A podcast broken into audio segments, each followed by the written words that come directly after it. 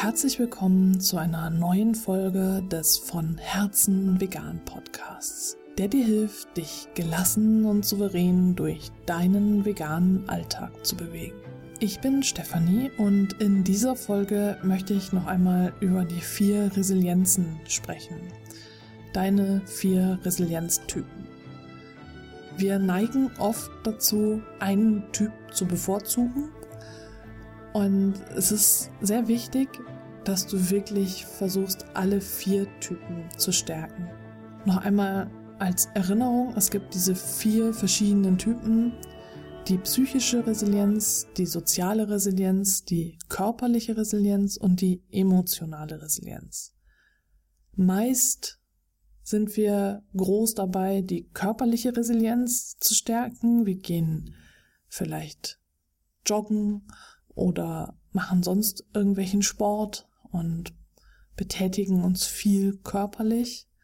Das ist wunderbar, das stärkt die Resilienz. Wir vernachlässigen dann aber die anderen drei Typen. Und stell dir vor, du ziehst all deine Kraft aus deiner körperlichen Tätigkeit. Du gehst also joggen, wenn du dich stärken möchtest. Das ist dein Power-Up.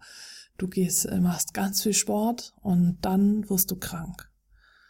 Du hast vielleicht ein Problem mit deinem Bein oder du hast Grippe und vielleicht wirst du auch für längere Zeit krank, so dass du vielleicht dir deinen Knochen angerissen hast oder einen Muskelriss hast oder etwas, das dich einschränkt und weswegen du jetzt einfach keinen Sport mehr treiben kannst. Du bist also an deine Krücken gebunden oder ans Bett gebunden. Du kannst jetzt einfach keinen Sport mehr treiben.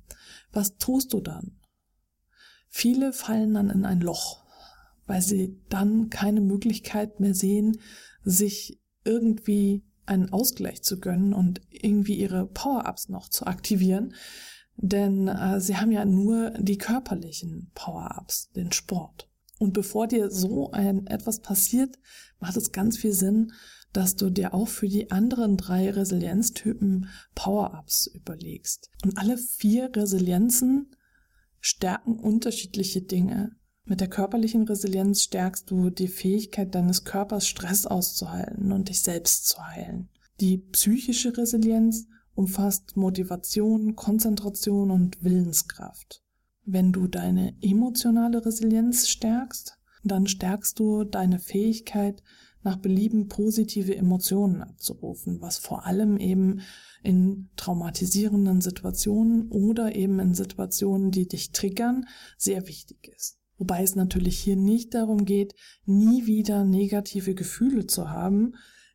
Alle Gefühle sind wichtig, alle Gefühle haben eine Daseinsberechtigung, sondern es geht eben tatsächlich darum, nicht in diesen negativen Gefühlen zu versinken und nicht mehr rauszufinden, sondern dir selbst daraus helfen zu können.